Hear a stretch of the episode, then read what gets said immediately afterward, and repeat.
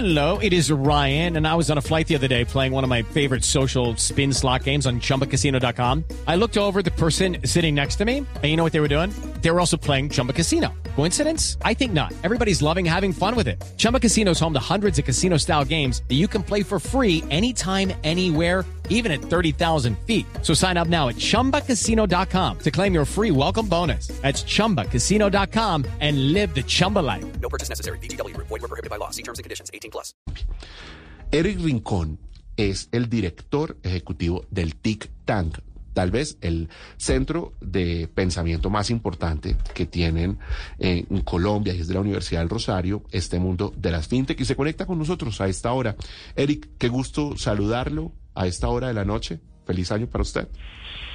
Feliz año para usted, Juan Manuel, y para toda su audiencia. Muchas gracias por el mensaje de feliz año y pues bueno, no, muy interesante estar acá desde esta eh, orilla del TICTAN, desde la Universidad del Rosario. Oiga, le cuento a Eric que no lo escuchaba yo aquí en estos micrófonos hace rato y espero que parte del propósito de este 2023 es que esté aquí más frecuente, más cerca de nosotros. Sí, sí, sí, claro que sí. Eh, hemos estado preparándonos mucho para desplegar durante este 2023 diferentes temas de impacto en la investigación de el fenómeno de la tecnología desde una perspectiva jurídica, económica y también desde la ingeniería eh, de, sistemas. La Universidad del Rosario ha desarrollado este centro de pensamiento eh, que tiene un enfoque interdisciplinar precisamente para analizar el impacto en la sociedad de la tecnología desde esas dimensiones. Entonces, eh, van a escuchar mucho de nosotros durante este año. Bueno, pues me alegra que así sea, por supuesto, y lo vamos a acompañar en esa tarea. Eric, yo quisiera empezar esta conversación con usted alrededor de lo que son las preocupaciones de los colombianos. O sea, me estoy parando del lado del usuario y, tiene que ver, primero, con el tema del acceso a crédito, que sigue siendo un reto para Colombia, estoy hablando de inclusión financiera, pero hoy en un elemento, un elemento adicional es que tenemos tasas de interés arriba, una tasa de usura que está en un punto récord.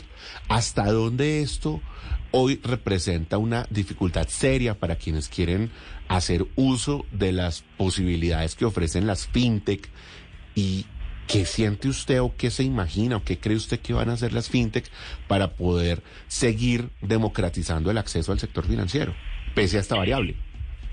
Esa, es una pregunta muy buena, Juan Manuel, porque cuando estamos en presencia de las fintech, pues hay un eh, fenómeno de inclusión financiera que debe ser reconocido por, por muchos actores en el país. Eh, como usted sabe, desde hace algún tiempo, eh, uno de los defectos que tienen los índices de inclusión financiera en Colombia es que precisamente se tiene en cuenta prácticamente de, de, y únicamente a, las, a los productos de captación, todo lo que son depósitos de ahorro simplificado para eh, desarrollar ese, ese índice, pero realmente en lo que tiene que ver con los productos de colocación, eh, además de lo que registra el sistema financiero convencional, bancos, entidades financieras vigiladas por el supervisor, no hay realmente un enfoque en los cerca de 9 millones de créditos digitales que se han colocado desde la industria fintech en los últimos años.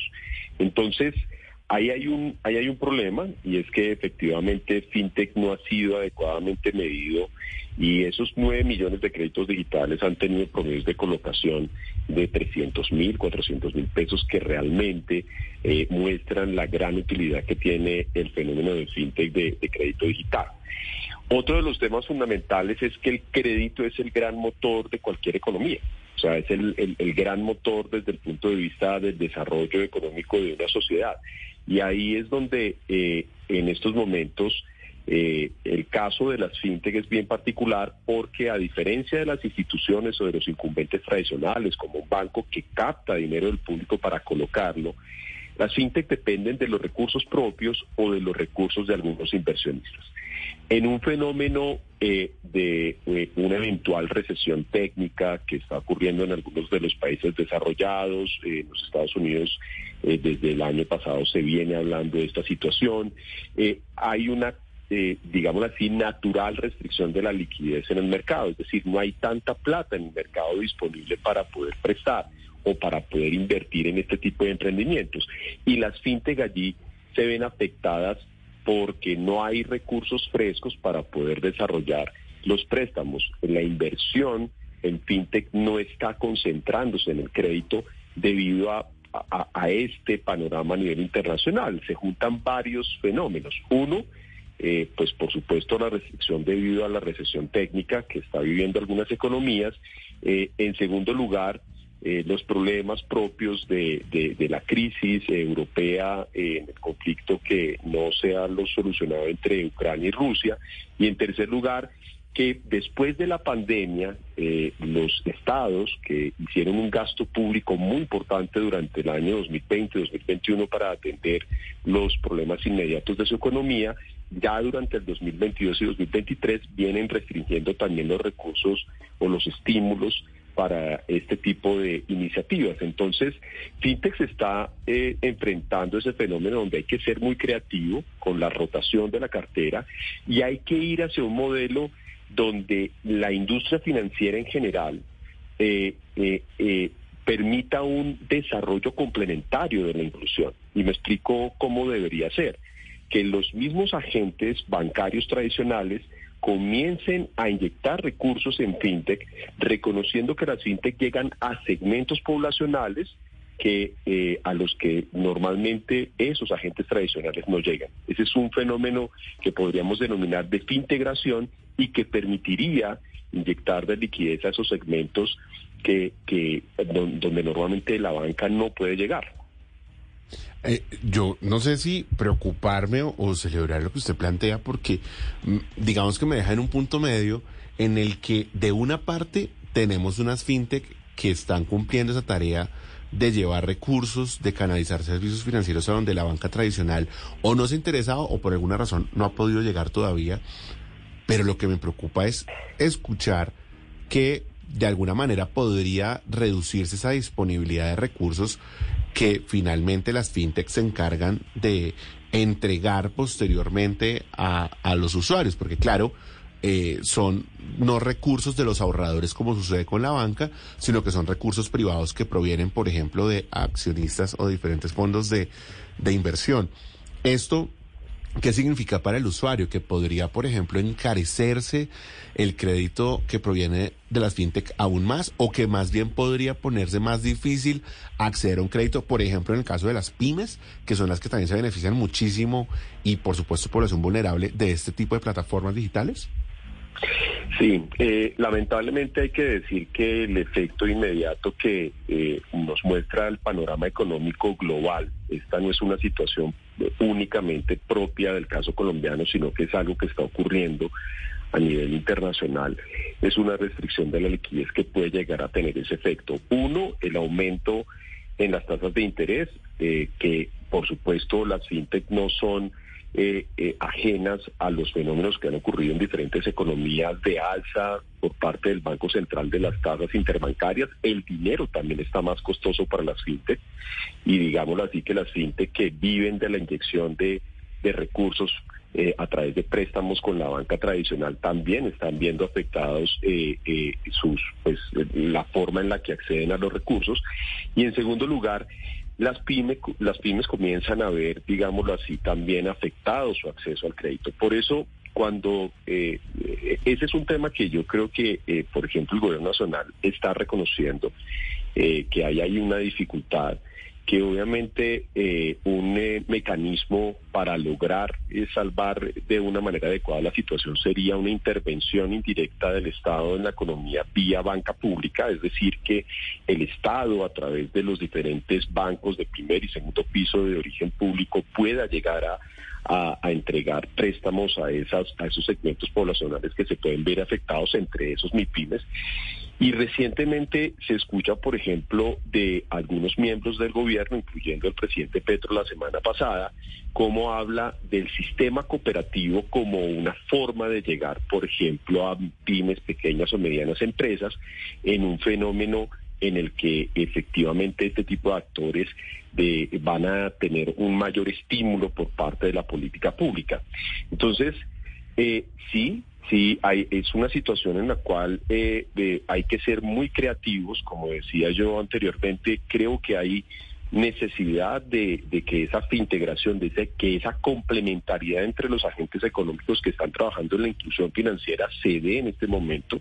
Debe haber una banca de última milla donde efectivamente los bancos que no pueden llegar a todos los segmentos porque tienen una carga regulatoria muy grande, porque tienen unos costos vinculados muy grandes en el momento de la colocación, eh, entreguen recursos a las fintech y las fintech trabajen eh, en esos segmentos a los que no se puede llegar para que las fintech no pierdan esa atracción que ha sido tan importante en el país en los últimos años. Pero efectivamente la restricción de recursos, la eh, elevar las tasas de interés eh, puede llegar a, a, a ser uno eh, que, que las fintech de crédito no tengan todos los recursos necesarios para actuar de una manera idónea dentro de eh, fenómeno de inclusión y lo segundo puede llegar a serlos poco competitivos porque también van a elevar sus tasas. Esto eh, demanda verdadera creatividad, como usted lo plantea, y creo que esa es como la, eh, la conclusión cuando uno habla con todos los sectores. Eh, las plataformas digitales que están en el mundo del streaming y el delivery están en las mismas, tratando de no reducir sus servicios sino por el contrario tratar de dar más servicio por el mismo precio, pero tampoco tratar de bajar el precio porque terminan en una situación muy difícil. ¿Cómo pinta el 2023, eh, Eric, precisamente para, para las plataformas en un momento en el que la economía digital pareciera estar reacomodándose? Se lo digo porque hay compañías importantes que se han fusionado, que han anunciado el cierre de sus operaciones, que se han retirado de Colombia. Eh, ¿Qué se necesita para que este 2023 se Lucky Land Casino asking people what's the weirdest place you've gotten lucky? Lucky? In line at the deli, I guess? Aha, in my dentist's office. More than once, actually. Do I have to say? Yes, you do. In the car before my kids' PTA meeting. Really? Yes. Excuse me, what's the weirdest place you've gotten lucky? I never win and tell. Well, there you have it. You can get lucky anywhere playing at LuckyLandSlots.com. Play for free right now. Are you feeling lucky? No purchase necessary. Void where prohibited by law. 18 plus. Terms and conditions apply. See website for details. Año eh, positivo. Open banking, avanzar en reglamentación, que sea una agenda prioritaria del gobierno los próximos cuatro años. Hablemos un poco de ese futuro. Este año nos muestra interesantes tendencias eh, a pesar de lo que hemos venido hablando sobre el tema vinculado al crédito y es hay unas eh, hay unas tareas que eh, han quedado pendientes de, de- de periodos anteriores y que se vuelven urgentes este año el tema de la definición de estándares en materia de open banking acá en Colombia a cargo de la superintendencia financiera es algo que eh, ya seguramente en el primer semestre de este año será una realidad. Eh, vamos a comenzar a tener una definición técnica de cómo se puede realizar el open banking y cómo ese open banking puede re- ir reflejado a una mitigación de los riesgos propios de la actividad financiera y también a la creación de nuevos productos que sean mucho más convenientes para el consumidor. Yo creo que ahí va a haber algo bien interesante durante el año 2023 ya en lo que es la práctica del Open Banking. Eso va a estar reflejado, por ejemplo, en desarrollar mejores modelos de, de identidad digital o, o mejorar la forma en la que se puede mitigar el riesgo de suplantación que hoy en día afecta muchísimo a las operaciones financieras. Otra gran tendencia que va a tener este año eh, y que fue marcada por la definición que se dio ya a finales del 2022 de el modelo eh, de, pagos inmediatos, el sistema de pagos inmediatos que ha adoptado el Banco Central, el Banco de la República acá en Colombia, eh, es que nosotros pues vamos a tener un despliegue, sobre todo a nivel de, reglas, de nueva regulación en ese tema de, los pagos inmediatos que puede incidir muy positivamente en menores costos o más fácil acceso a los micropagos, a los pagos eh, de, de muy baja cuantía de cara al consumidor final, que yo pueda pagar en una chaza o en cualquier tienda o en cualquier microestablecimiento un, eh, un pago de muy bajo valor y que no salga eh, muy costoso ni para el comerciante ni para el consumidor final. Entonces, ese es un tema que, que va a ser una tarea eh, seguramente de este año 2023 del Banco Central, la Superintendencia Financiera y el Ministerio de Hacienda. Y algo que yo creo que, que también va a ocurrir en Colombia en algún momento del 2023, eso esperamos, es que como resultado de las areneras o el denominado sandbox, que ha venido trabajando mucho el supervisor financiero en Colombia, eh, finalmente comencemos a ver ya los primeros resultados de este tipo de pruebas. Y es eh, la famosa circular externa que hace falta por expedir eh, en materia de criptoactivos. Las criptomonedas todavía tienen esa deuda. las pruebas del famoso sandbox desarrollado en materia cripto del supervisor financiero terminaron en, la, última, las últimas terminaron el pasado 8 de enero de, este año, con lo cual eh, el resultado de eso que se denomina dentro de la misma superintendencia como sandbox de regulación debe ser o la creación de una norma o la modificación de, de una disposición para que se pueda desarrollar de una manera, de una manera más clara la relación entre los bancos como instituciones tradicionales y las plataformas que negocian criptoactivos. Eso le daría mucha seguridad operacional al modelo de comercialización de las criptomonedas de nuestro país. Entonces, esa puede ser también una tendencia importante. Y yo, yo le apuesto, digamos así, a esos tres grandes eh, hitos como para que el 2023 tenga un desarrollo. Me atrevería a decir que también eh, es importante eh, seguirle el paso a lo que ocurra con la regulación del crédito digital. En Colombia desde hace algún tiempo se viene insistiendo en que es importante que el crédito entregado por actores fintech pueda tener claridad sobre cuáles son los cargos que se le trasladan al cliente final en la, en la operación de crédito. Entonces es muy probable que o bien sea por una iniciativa de la Superintendencia de Industria y Comercio o eventualmente del mismo Congreso de la República, haya algún tipo de regulación allí. Un tema que yo creo que es determinante en esa agenda de tres puntos más el de crédito digital que acaba de plantear usted, Eric, es la voluntad política, como le llamamos en este mundo la política pública, a la eh, el, al interés que tenga el gobierno de poner los temas sobre la agenda y obviamente de facilitarle el camino al Congreso de la República de legislar cuando así se necesite en ese sentido, porque hay, cosas que demandan el trámite del Congreso y otras que apenas se quedan en el Ejecutivo. ¿Cómo siente usted el ambiente con este nuevo gobierno? No habíamos hablado, usted y yo, tal vez eh, sobre lo que es esta agenda del presidente Gustavo Petro. ¿Cómo ve usted esta, eh, este momento con este gobierno, con este ministro de Hacienda, con esta superintendencia financiera, con esta ministra de las TIC, con este Congreso de la República, con estas comisiones sexta en Cámara y Senado? Yo creo que hay una, una claridad en materia de política pública de, de desarrollar diferentes mecanismos que eh, le den prevalencia al crédito, al, acceso al crédito. El crédito es muy importante como una base del desarrollo económico de, cualquier economía y en las diferentes, eh, digamos así, discusiones que se han escuchado tanto en la conformación del plan de desarrollo como en la ley del presupuesto, como en la eh, discusión sobre la reforma tributaria, tanto el director de Planeación Nacional como el ministro de Hacienda, como el mismo ministro de Comercio han sido enfáticos en eh, destacar el crédito como un elemento clave dentro de nuestra sociedad.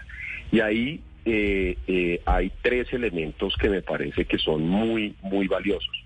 Por un lado, destacar eh, lo que es la economía popular y la necesidad de mirar hacia ese hacia esos agentes económicos que hoy en día eh, trabajan eh, con una economía de, de subsistencia, pero también que genera una productividad que finalmente se ve verificada incluso en los índices que permanentemente mide el DANE.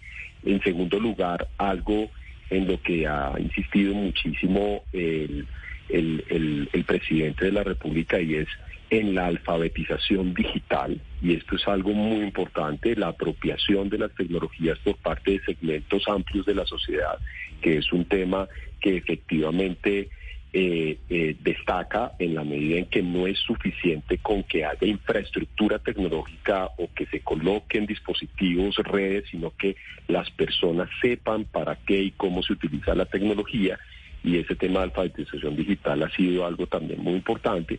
Y en tercer lugar, el tema agro, eh, donde incluso el gobierno ha sido muy eh, eh, enfático en, en, en, en, poner de relevancia lo que eh, se necesita para incluir desde el punto de vista económico a todo lo que es el sector agropecuario de una manera mucho más amplia. Entonces uno, si uno combina esos, esos diferentes factores eh, y, logra de alguna manera seguir un poquito el ritmo de, de lo que pretende el gobierno nacional, ellos se dan cuenta que, por ejemplo, el fenómeno fintech se encuentra muy concentrado en las grandes ciudades. Eh, y cuando hablamos de ese fenómeno fintech, por ejemplo, acá en la ciudad de Bogotá está cerca del 65% de las soluciones, un eh, 20% está en la ciudad de Medellín eh, y, y, en las otras ciudades principales como, eh, como Barranquilla y Cali se reparten el, el porcentaje restante. Pero, por ejemplo, el mismo presidente ha hablado del cooperativismo que tiene una red mucho más amplia, que tiene una capilaridad o una posibilidad de cobertura mayor que la de otros actores económicos y podemos hablar muy, muy, muy claramente de que eh, ese tipo de actores podrían ser parte esencial de, esa transformación digital de servicios financieros. Eh, entonces, hay que comenzar a ver al sector cooperativo como un agente también muy importante. Creo yo que eh, eso coincide con algunos de los elementos de cobertura en algunas de las ciudades que tienen mayor adherencia al tema agropecuario, que tiene además de eso un tema de mayor cobertura desde el punto de vista poblacional, incluso mayor que la que pueden tener las mismas fintech y, ahí hay algo que puede llegar a ser destacado hacia el futuro en lo que tiene que ver con, con las definiciones de política pública. Eh, y yo diría que hay un elemento también importante y es eh, la, la, unión que, o, mejor, la, eh, la continuidad al denominado a la idea del grupo bicentenario en la eventual conjunción de algunas de las entidades financieras que son del Estado para armar una gran institución que, que, precisamente por esa fortaleza pueda mejorar las condiciones de acceso a algunos de los servicios financieros primarios de la sociedad. Entonces, hay muchas cosas, creo yo que va a ser muy importante de que quede decantado eh, algunas de esas definiciones en el plan de desarrollo. Creo que eh, de, en la medida en que eh, se salga de la agenda primaria legislativa que tiene el gobierno nacional después del primer semestre de 2023, donde ya incluso eh, esta semana el ministro eh, del Interior presentó a consideración lo que será esa agenda, pues muy seguramente vamos a tener un segundo semestre donde va a haber muchos más temas vinculados a esa capilaridad de los servicios financieros y, vamos a tener una agenda eh, en la que va a intervenir muy, muy, muy determinadamente planeación a partir de lo que van a ser las líneas bases del Plan Nacional de Desarrollo. Claro, eh, digamos que esta conversación a mí me lleva un poco, eh, como muy bien lo decía Juan Manuel al inicio de, de, la conversación, a ponerme también en, en, el zapato de los usuarios, que debo admitirlo, pues muchas veces también lo he sido. Y bueno, no es, no es un secreto que las fintechs han tenido problemas en, en materia de soporte. Frecuentemente se caen o, o, o, tienen problemas allí para realizar pagos o diferentes transacciones. Y bueno, pues aquí me gustaría preguntarle, Eric, precisamente, ¿qué se está trabajando, qué se está realizando en materia de soporte para evitar cada vez más este riesgo que esto ocurra? Yo creo que algo que en lo que está trabajando permanentemente la industria es mejorar sus capacidades desde el punto de vista de la concurrencia de las, de las operaciones. Algo que ha ocurrido eh, con casi que total seguridad es que la infraestructura tecnológica se encontraba preparada para determinados volúmenes de demanda o para determinados volúmenes transaccionales.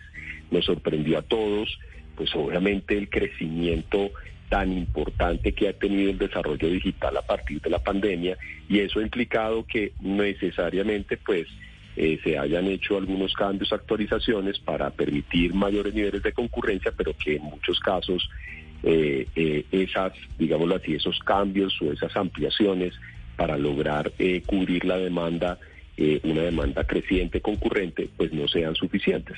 Entonces yo siento que en estos momentos, en la medida en que eh, eh, ya el estado, digámoslo así, de emergencia y, la, urgencia que existía por, por de alguna forma adecuar esas infraestructuras está llegando a, a- un nivel de normalidad, ¿sí? Eh, así sea una normalidad de un alto volumen transaccional, pues ya las, las diferentes compañías están eh, adecuando eh, sus, sus infraestructuras y sus servicios a esa, a esa demanda. Y lo otro que es importante es que no es solamente mejorar la concurrencia, sino también los temas vinculados a seguridad de la información, así como crecen de manera exponencial las transacciones, también crecen de manera exponencial los riesgos vinculados.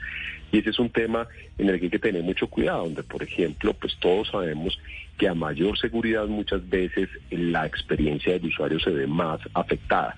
Y ese es un tema donde las mismas empresas de tecnología financiera están trabajando todo el tiempo para que haya un adecuado equilibrio entre la seguridad jurídica y operacional y la experiencia del usuario.